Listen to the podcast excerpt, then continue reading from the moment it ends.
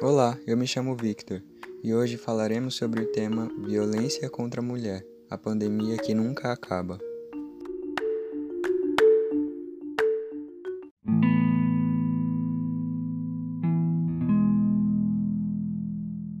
Quando se trata de violência contra a mulher, deve-se salientar de que seu início é silencioso e não recebe a devida atenção quando começa a se manifestar no ambiente doméstico ou familiar. Geralmente, esse tipo de violência faz parte do cotidiano das cidades, do país e do mundo, e é por demais banalizado, sendo tratado como algo que faz parte da vida.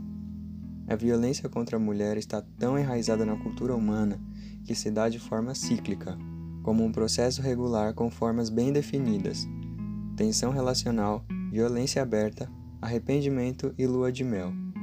Os espaços de convívio sem violência vão se tornando cada vez mais restritos insuportáveis, o que pode levar a um desfecho trágico e fatal.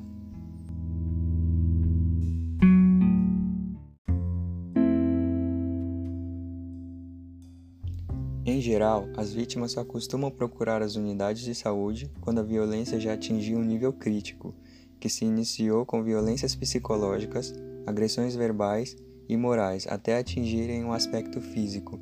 Em razão disso, as estatísticas relacionadas à violência de gênero não demonstram a realidade social, já que ainda é pequeno o número de mulheres que buscam o auxílio das instituições públicas.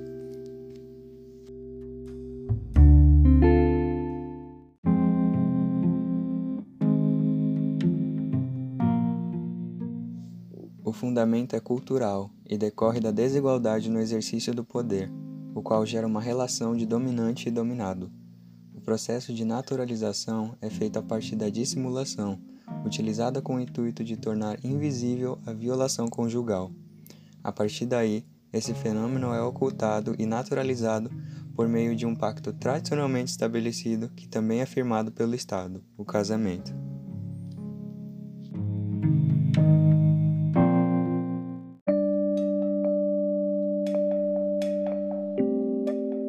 Acostumada a realizar-se exclusivamente com o sucesso do seu par e o desenvolvimento dos filhos, a mulher não consegue encontrar em si um centro de gratificação próprio. O medo, a dependência econômica, o sentimento de inferioridade decorrentes da ausência de espaço de realização pessoal impuseram-lhe a lei do silêncio. Nem sempre é por necessidade de sustento ou por não ter condições de prover sozinha a própria subsistência que ela se submete e não notifica as agressões.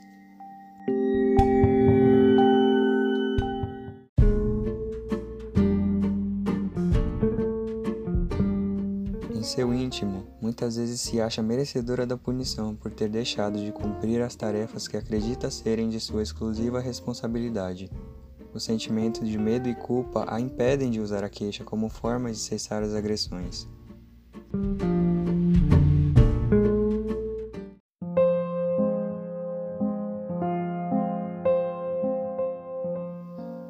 Antes mesmo de o relacionamento tornar-se abusivo, há sinais indicativos que merecem cuidado, sendo eles: o apego rápido, ciúme excessivo, controle do tempo, isolamento da família e dos amigos, uso de linguagem derrogatória, culpabilização da mulher e minimização dos abusos.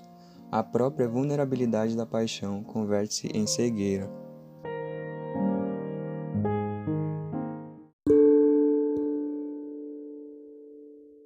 O ciclo da violência tem como marco inicial o silêncio, seguido da indiferença.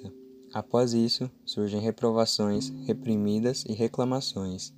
Em seguida, começam os castigos e as punições. A violência psicológica transforma-se em violência física.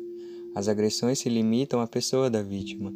O companheiro destrói objetos da vítima, a ofende diante de seus filhos e os ameaça, usando-os como massa de manobra pois sabe que estes são pontos fracos da companheira.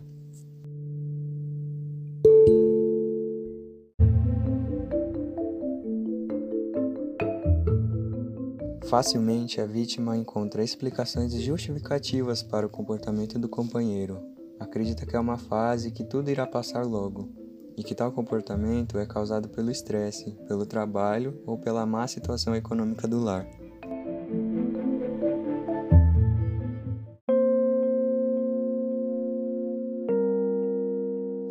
Para evitar conflitos, afasta-se dos amigos, submete-se à vontade do agressor, passando a abdicar de roupas, maquiagens e abrindo mão da própria vaidade para não desagradá-lo. Fica em constante estado de insegurança e medo de desapontar o companheiro, e por isso tenta a todo momento agradá-lo, tornando-se dependente do mesmo. Passa a anular e abdicar de seus desejos, da sua realização pessoal e objetivos de vida virando a partir daí um alvo fácil para o agressor, que satisfaz plenamente seu desejo de dominação, resultante de um comportamento controlador.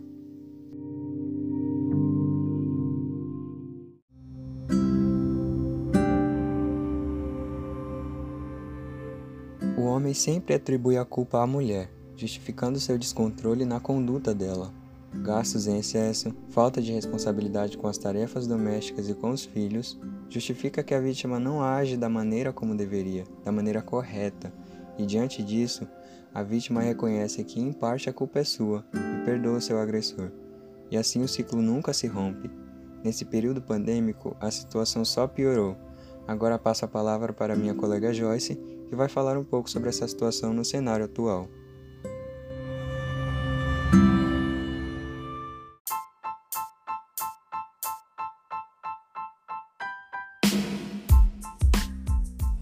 Um X vermelho de batom estampado na palma da mão, um botão de pânico no aplicativo de loja online de eletrodoméstico e até um vídeo fake de automaquiagem que, na prática, orienta a fazer denúncias. Por meio de formas inusitadas como essas, governo, empresas e organizações da sociedade civil se mobilizam para ajudar a mulher a buscar socorro em caso de violência doméstica neste tempo de pandemia do coronavírus.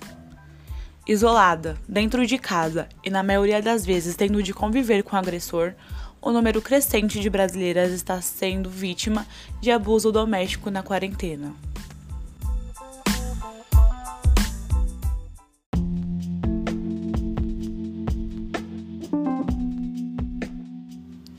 Em abril, quando o isolamento social imposto pela pandemia já durava mais de um mês, a quantidade de denúncias de violência contra a mulher recebida no canal 180 deu um salto. Cresceu quase 40% em relação ao mesmo mês de 2019, segundo dados do Ministério da Mulher, da Família e dos Direitos Humanos.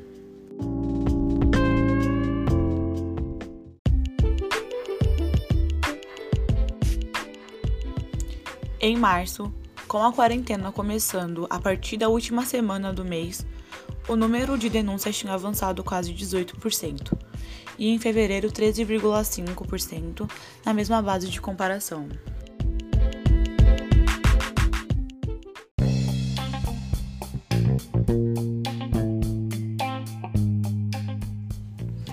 Apesar do maior volume de denúncia, o aumento da violência doméstica escapa das estatísticas dos órgãos de segurança pública. A razão é que, isolada do convívio social, a vítima fica refém do agressor, impedida de fazer um boletim de ocorrência na delegacia.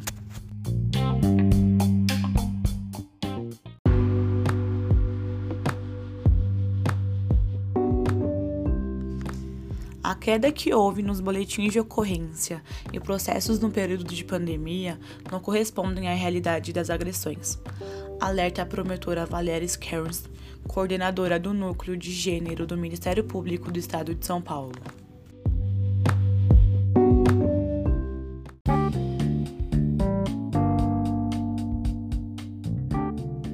Um estudo coordenado pela promotora buscou outros indicadores para avaliar como andava a violência doméstica em São Paulo na quarentena.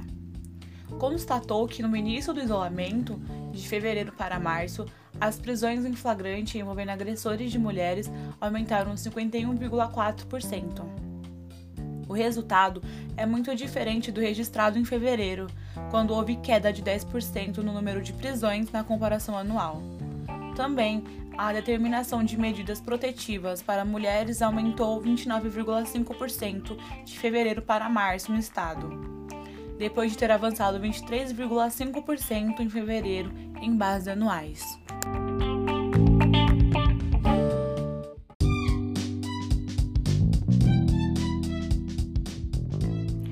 Faz-se necessário ainda que operadores do direito e formuladores de política pública elaborem medidas que atendem às necessidades regionais de combate à violência doméstica. Seja pensando em soluções inéditas e criativas, seja replicando as iniciativas já instituídas em alguns estados da federação ou até mesmo em outros países. A prioridade neste momento deve ser salvar vidas, seja na frente de combate ao Covid-19 ou seja na frente de combate à violência doméstica.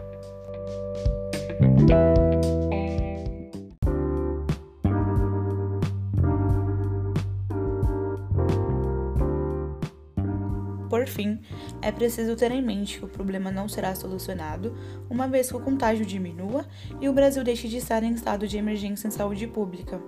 Isso porque a pandemia certamente terá como consequência um grande número de mulheres em estado de vulnerabilidade econômica. Essa vulnerabilidade, como já dito, repercute em maior dependência por parte das vítimas de violência doméstica e de seus agressores e, consequentemente, maior dificuldade do rompimento do ciclo de violência.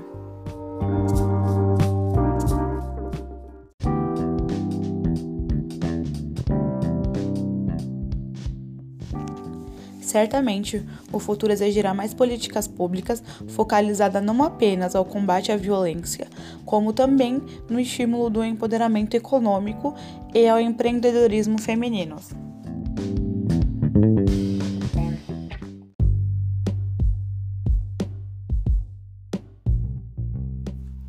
Apesar de crianças, idosos e pessoas da comunidade LGBTQ+, também serem vítimas de violência doméstica, a maior quantidade de casos ocorre com mulheres.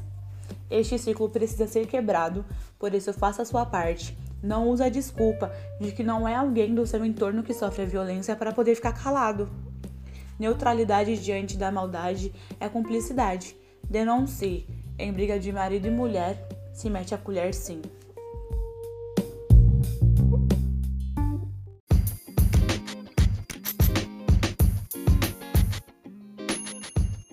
Você que sofre por qualquer tipo de violência, seja física, moral ou psicológica, você pode procurar ajuda ligando no canal 180, Serviço de Informações e Denúncia da Central de Atendimento à Mulher. Este canal funciona 24 horas por dia e garante anonimato da vítima. Em caso de emergência, é necessário ligar para a polícia no número 190 ou procurar uma das delegacias especializadas ao atendimento à mulher. Não passe por isso. Denuncie.